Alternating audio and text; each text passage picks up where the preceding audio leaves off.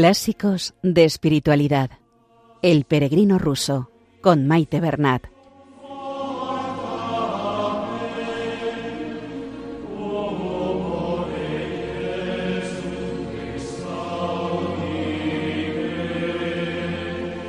Un saludo a todos los oyentes de Radio María.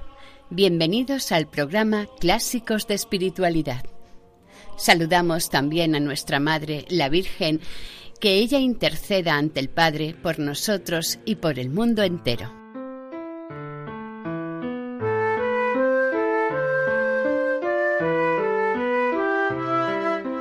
Bienvenidos, pues, al programa de hoy, donde continuaremos con la lectura del séptimo y último capítulo del Peregrino ruso.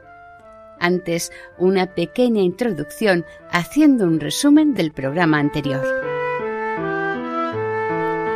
El tema que se está tratando es la vida eremítica, sobre todo enfocado a la soledad y silencio que esta clase de vida conlleva. La primera cuestión que se plantea es el peligro de esta vida a caer en engaños, seducciones y fanatismos. Como respuesta se da la siguiente explicación. Que las razones de caer en tales situaciones son el orgullo, la falta de maestro y tomar apariencias e imaginación por la realidad. Ante la falta de maestro se recomienda, primero, pedir mucha ayuda a Dios, recurrir a la lectura de los santos padres y supervisarlo todo bajo la luz de las sagradas escrituras con recta fe e intención. La siguiente cuestión que se plantea es el por qué se aconseja no representar imágenes mentales. Primero que la imaginación tiene un gran poder y a veces nos confunde la realidad de la imaginación. Segundo, que Satanás puede representarse incluso como un ángel de luz y llevarnos al engaño. Con ausencia de imágenes podemos sentir igual la presencia de Dios y rememorar esta presencia, es decir, tenerla presente en la mente y ser reconocida en el corazón. Como ejemplo se expone cómo rememoramos el calor y el frío. La tercera y última cuestión es la siguiente. Si alguien ha pecado, ¿es lícito presentarse ante el Señor con la oración? Dicho de otra manera, traer un corazón manchado, pecador y perturbado ante algo tan sagrado? Se da la siguiente respuesta. La desconfianza es un gran pecado y la principal arma del demonio contra nosotros. Lo mejor que podemos hacer después de una caída es presentarse inmediatamente ante Dios. Y pone el ejemplo de la herida que se cura ante la presencia del sol. Hasta aquí el resumen del programa anterior.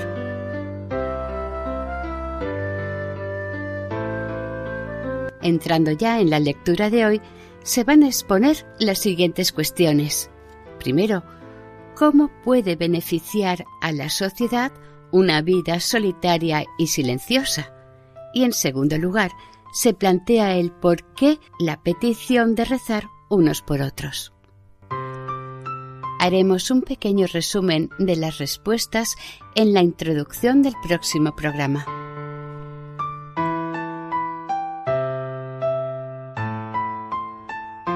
Comenzamos la lectura. El peregrino ruso. Continuación del capítulo séptimo.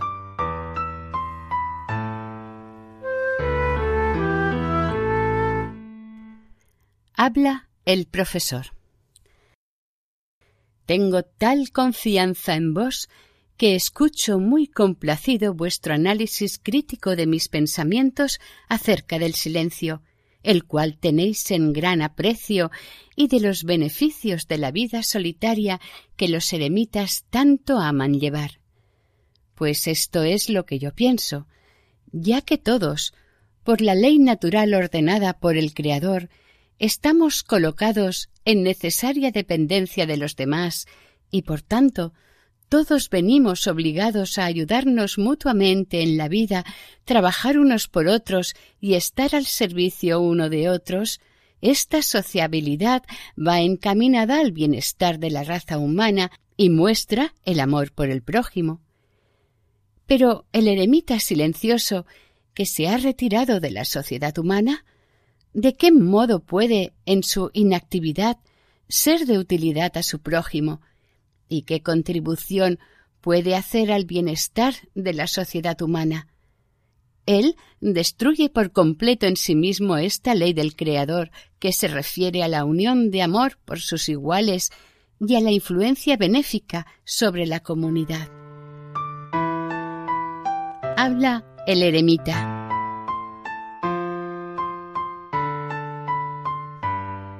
Puesto que vuestro punto de vista sobre el silencio es incorrecto, la conclusión que obtenéis de él no es válida.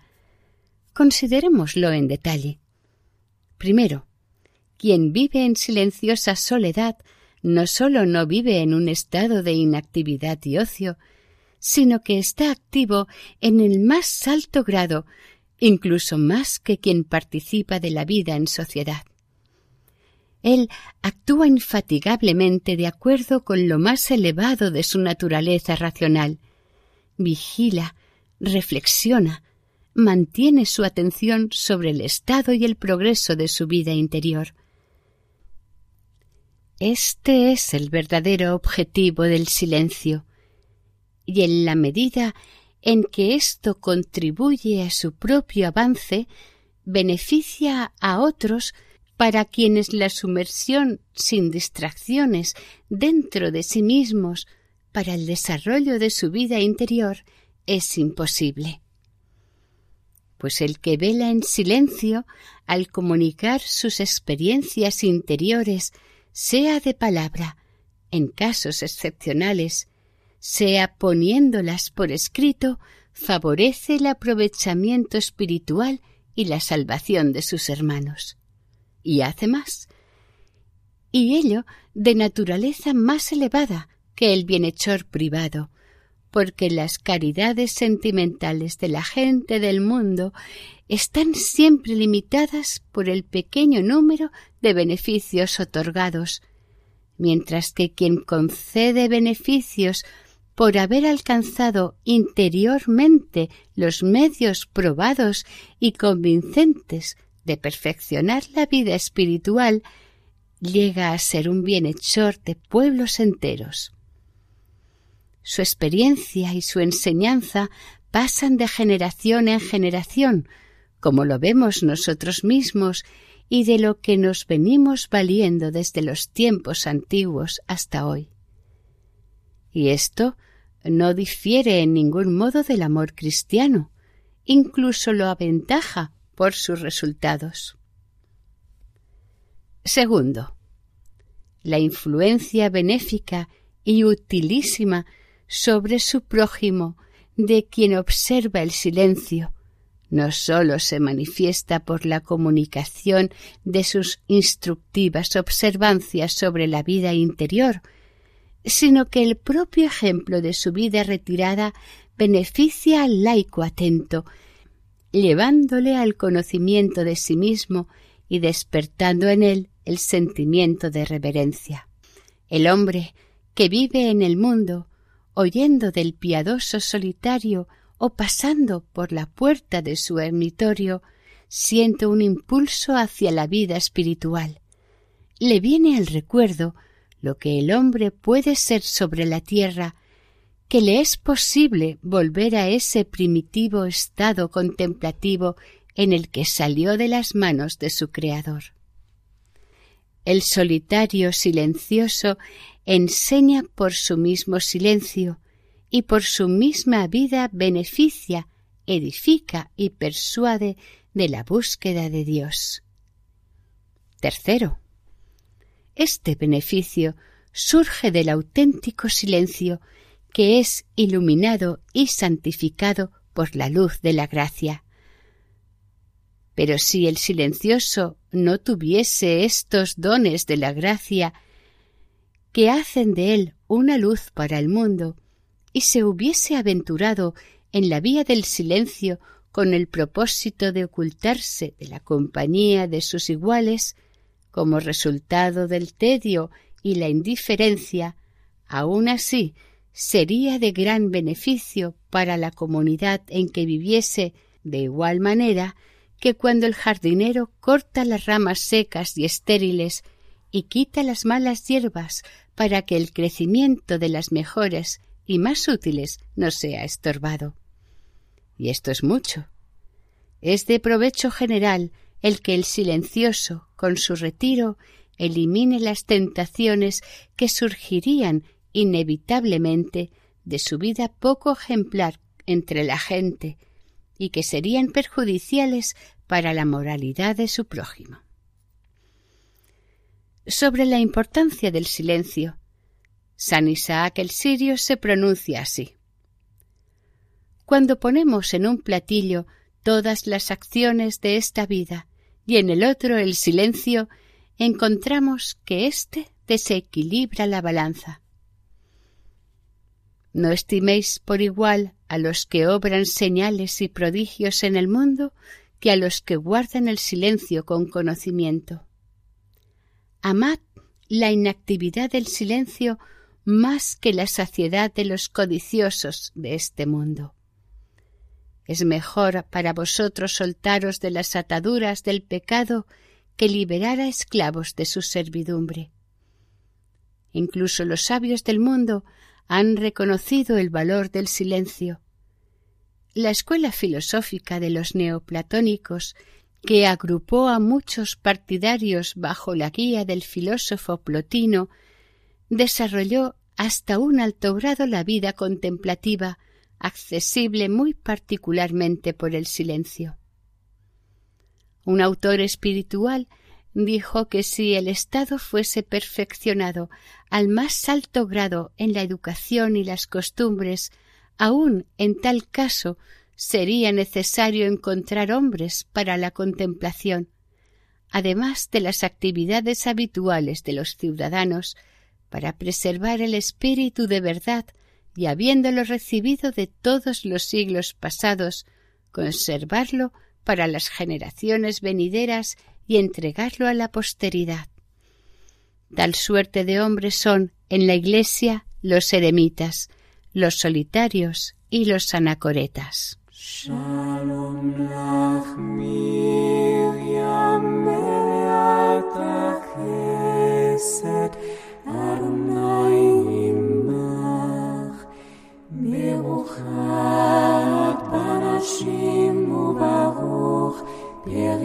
Habla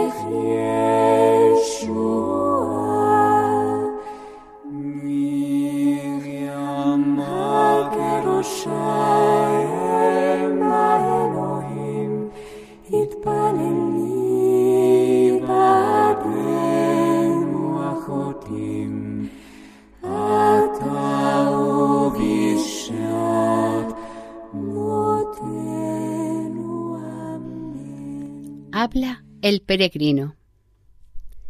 Pienso que nadie ha estimado tan justamente las excelencias del silencio como San Juan Clímaco.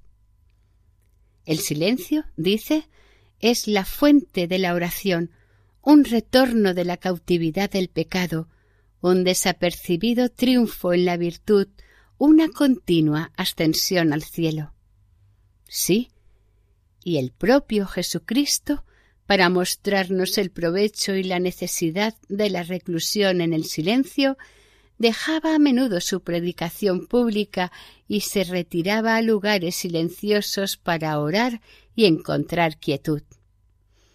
Los silenciosos contemplativos son como pilares que sostienen la piedad de la Iglesia por su oración secreta y continua.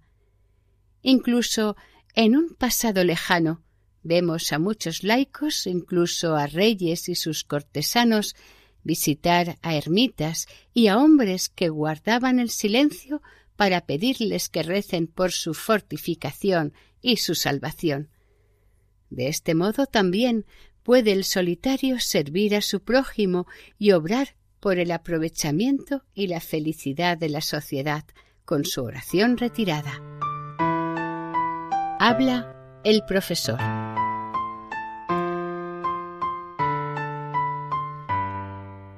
Aquí tenemos otra vez otra idea que yo no entiendo muy bien. Es costumbre general entre nosotros, los cristianos, el pedirnos oraciones mutuamente, el querer que otro rece por mí y el tener especial confianza en un miembro de la Iglesia. ¿No es esto sencillamente una exigencia del amor por sí mismo? ¿No es acaso tan solo que hemos cogido el hábito de decir lo que hemos oído a otros decir como una especie de imagen mental sin reflexión seria alguna? ¿Requiere Dios acaso la intercesión humana, Él que prevé todo y actúa de acuerdo con su bendita providencia y no de acuerdo con nuestros deseos, conociendo y determinándolo antes de que nuestro ruego se haga tal como dice el Santo Evangelio? ¿Puede acaso la oración de mucha gente ser realmente más fuerte para imponerse a sus decisiones que la de una sola persona? En este caso, Dios haría acepción de personas. ¿Puede realmente salvarme la oración de otra persona cuando a todos se nos elogia o se nos avergüenza por nuestras propias acciones? Y por lo tanto, pedir las oraciones de otra persona me parece meramente una piadosa expresión de cortesía espiritual que nuestros signos de humildad y un deseo de complacer por el preferirse unos a otros.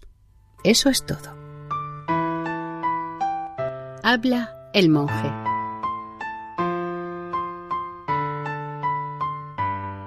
Si sólo se tuviesen en cuenta las consideraciones exteriores y con una filosofía elemental, podría ser visto así.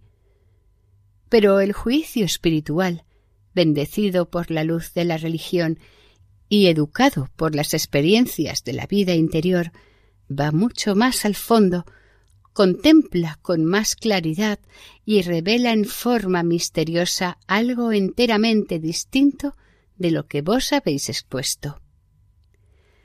Para que podamos entenderlo más rápidamente y con mayor claridad, tomemos un ejemplo y luego verifiquémoslo a la luz de la palabra de Dios. Digamos que un alumno va a un maestro buscando instrucción. Sus débiles capacidades y lo que es más, su pereza y su falta de concentración le impiden alcanzar ningún éxito en sus estudios y es puesto en la categoría de los perezosos y de los fracasados. Triste por este motivo y sin saber qué hacer ni cómo luchar contra sus deficiencias, encuentra a otro alumno con discípulo suyo más capaz que él, más diligente y más afortunado, y le cuenta su problema. El otro se interesa por él y le sugiere que trabajen juntos. Trabajemos juntos, dice, y tendremos más entusiasmo, más alegría y mejor resultado. Y así empiezan a estudiar juntos, compartiendo con el otro lo que uno ha entendido.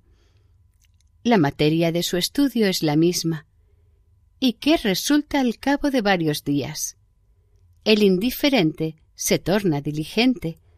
Empieza a gustarle su labor, su negligencia se troca en ardor e inteligencia, lo que tiene también un efecto benéfico sobre su carácter y su conducta. Y el inteligente, a su vez, se vuelve más capaz y aplicado. Por esta influencia mutua, ellos obtienen un aprovechamiento común. Y esto es muy natural, ya que el hombre nace en sociedad, desarrolla su comprensión racional a través de los demás y los hábitos, la educación, las emociones, la acción de la voluntad, todo, en una palabra, lo recibe del ejemplo de sus iguales.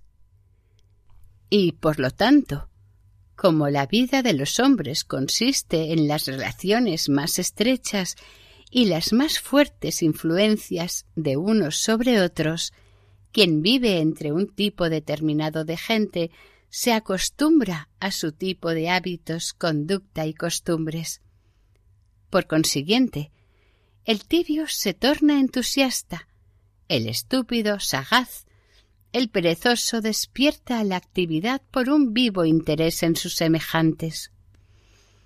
El espíritu puede darse al espíritu y a actuar beneficiosamente sobre el otro y atraerlo a la oración, a la vigilancia.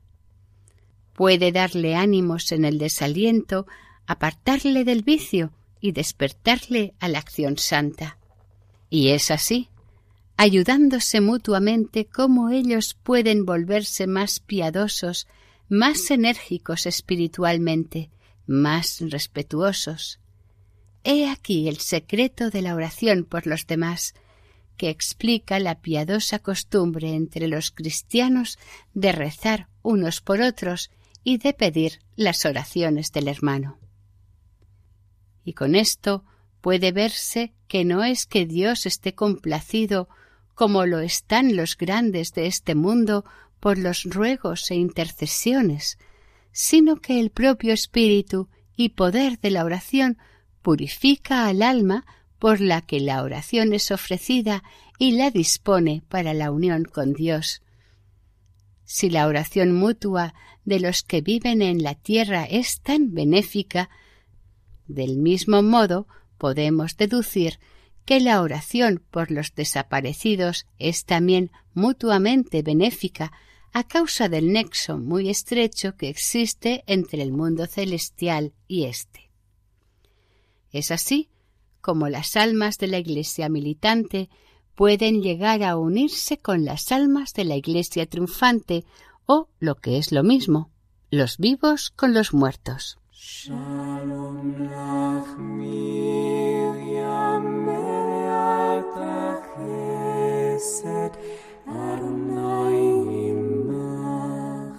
Y hasta aquí el programa de hoy. Seguiremos la semana que viene, si Dios quiere, con la continuación del séptimo capítulo y último del Peregrino ruso.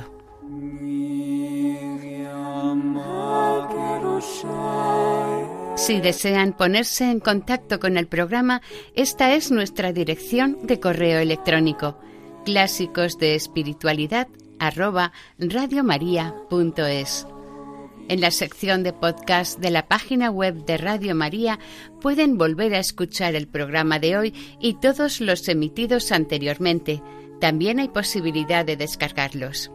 Si prefieren adquirir el DVD, pueden llamar al 91 822 80 10. Que el Señor y la Virgen les bendigan.